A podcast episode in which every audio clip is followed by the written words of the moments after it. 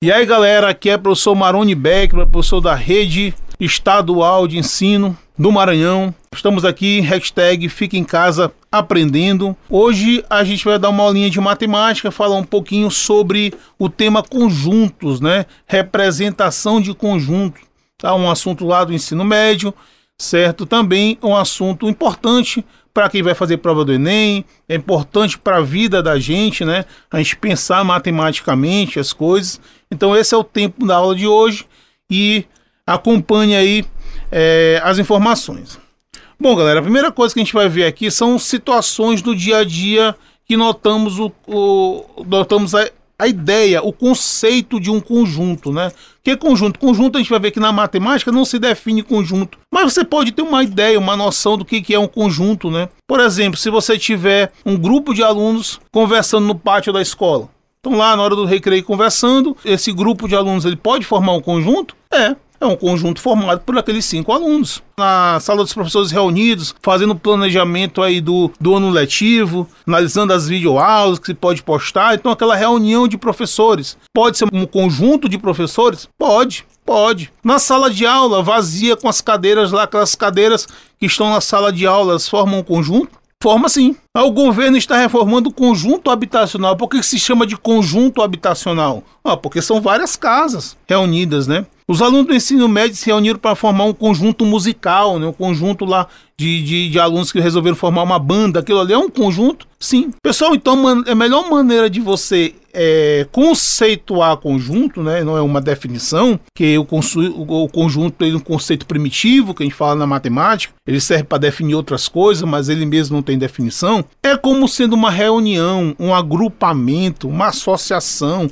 uma coleção de objetos. Esses objetos nós chamamos de elementos de um conjunto. Então, essa é a ideia do conjunto. Como é que eu posso representar esse conjunto, a representação? Existem algumas maneiras, algumas formas que a gente pode usar para representar conjunto, né? Eu quero representar os conjuntos. Uma delas é por enumeração, onde você vai simplesmente botar, chamar aqui de um conjunto A, de B, de C, e você vai listar os elementos desse conjunto. Tá? Por exemplo, conjunto das vogais. Você coloca o conjunto A das vogais, abre uma chavezinha e coloca lá A, E, I, O, U.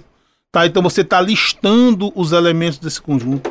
Ah, eu quero é, escrever os conjuntos dos números é, pares que estão entre 0 e 10. Aí você vai lá, coloca 0, 2, 4, 6, 8, 10. Você está listando esse conjunto. Ah, eu quero é, determinar os conjuntos pares. Aí você bota 0, 2, 4, 6, 8, 10. Aí bota uma reticênciazinha, porque conjunto par infinito, né?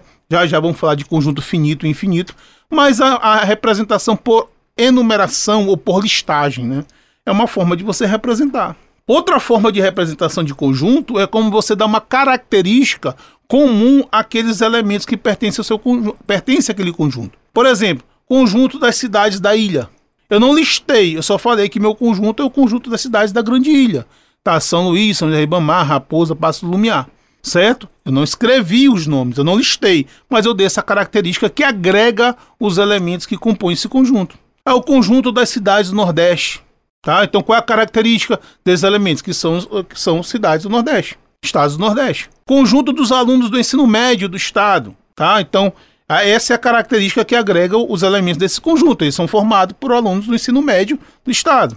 Conjunto dos professores de matemática. Tá? Conjunto das escolas da rede do Maranhão. Tá? Então, você dá uma característica comum aos elementos desse conjunto.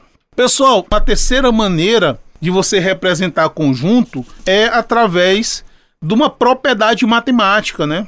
Aí já usa um pouco da forma matemática de se expressar, né? Aí eu quero dizer que meus elementos são números maiores que 5, números naturais maiores que 5. Aí você pode dizer, olha, meus números, eu vou chamar esses números de x, tal que esses números x maior do que 5. Aí você usa a, a simbologia do maior.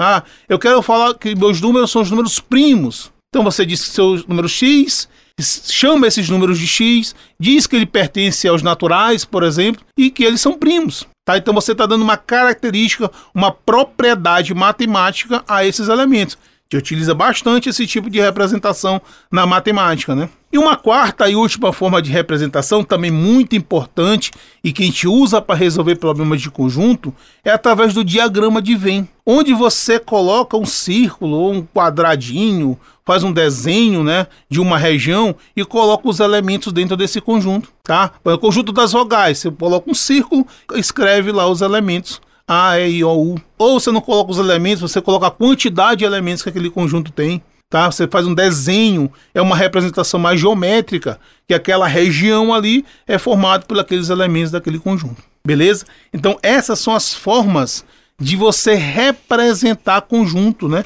Só recapitulando, por enumeração, onde é uma listagem, você escreve os elementos desse conjunto, por uma característica comum, que agrega todos os elementos desse conjunto, tá? Por uma propriedade matemática que também vai agregar os elementos que pertencem a esse conjunto, mas já voltado mais para a matemática, para as propriedades matemáticas, e através também do diagrama de Venn, certo? Que é um, uma região onde você delimita ali e coloca os elementos dentro desse conjunto, certo, galerinha?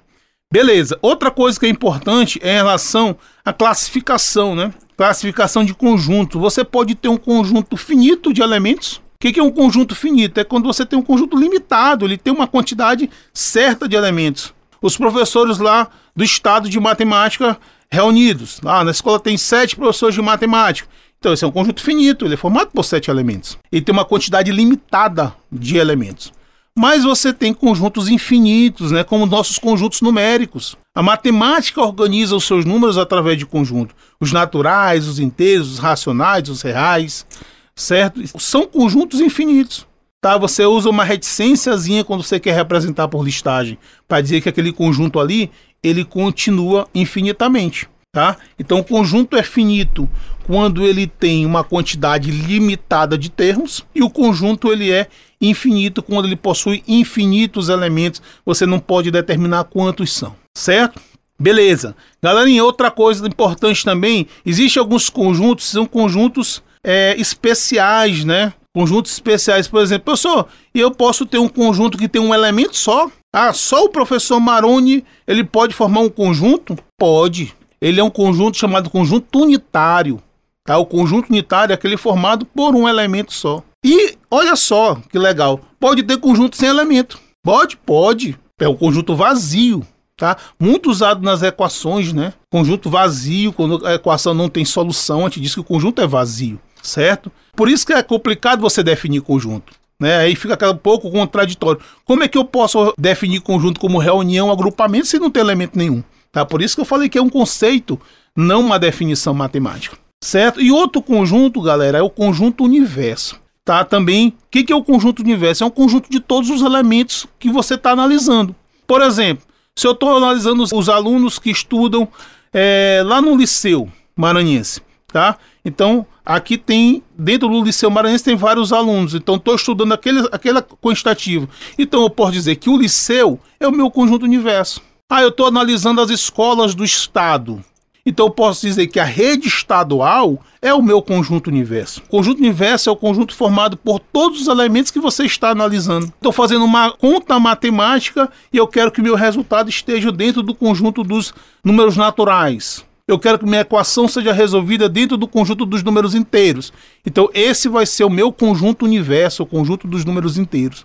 Tá? Então são conjuntos especiais que existem aí na matemática. Certo, galerinha? Então, conjunto vazio é, não tem elemento, o conjunto unitário tem um elemento só, e o conjunto universo é o conjunto dos conjuntos, né? De todos os elementos estão ali, que aqueles elementos que você está analisando. Beleza, turminha, vamos agora ver duas relações importantes entre conjunto e elemento, entre elemento, entre conjunto e conjunto, que nós chamamos de relação de pertinência tá? E relação de inclusão, tá? O que, que é relação de pertence ou não pertence? Tá? Uma relação de pertinência é uma relação que se faz entre um elemento e um conjunto. Por exemplo, eu tenho um aluno que estuda na terceira série lá da escola João Batista de Carvalho em Santa Rita. Então, esse aluno, ele está na terceira série A do colégio lá de João Batista, do SEMA, Tá, então ele pertence a esse elemento. Agora, se eu tenho um aluno que estuda em outra escola lá de Santa Rita,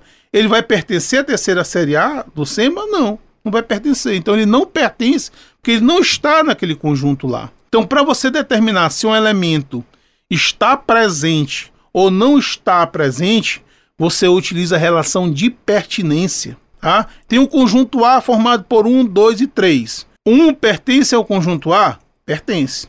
O 5 pertence ao conjunto A? Não pertence. Aí tem um símbolo que a gente usa que parece um Ezinho, né? Meio achatado. O Ezinho quer dizer pertence, esse Ezinho achatadinho, cortado, quer dizer que não pertence. Então você usa essa relação para você determinar que um elemento está presente ou não está presente em um conjunto. E uma outra relação que existe, já é uma relação entre conjuntos, é a chamada relação de inclusão, que é o está contido, não está contido. Quando é que um conjunto está contido em outro conjunto? Vamos fazer um exemplo lá, lá do SEMA lá de Santa Rita. Eu tenho o SEMA de Santa Rita com todas as salas de aula e tenho a terceira série A. Eu vou pegar um aluno, os alunos da terceira série A. Pergunto para vocês: todos esses alunos da terceira série A do SEMA estão no conjunto SEMA? Estão. Se eles fazem parte da terceira série A do SEMA, eles também pertencem ao conjunto do SEMA. Então você percebe que todos os elementos da terceira série A, todos os alunos da terceira série A estão também no conjunto do SEMA. Então o que a gente pode dizer? que o conjunto formado pela terceira série A está contido no conjunto do SEMA. Por que, que está contido? Porque todos os seus elementos pertencem a esse conjunto. Tá? E a gente fala, então, que a terceira série A, que é uma sala do SEMA, é um subconjunto do conjunto SEMA, João Batista de Carvalho, tá? Então essa relação, você usa a relação de inclusão entre conjuntos. Agora um detalhe, essa história de elemento e conjunto é bem relativa. Um elemento ele pode ser um conjunto também, tá?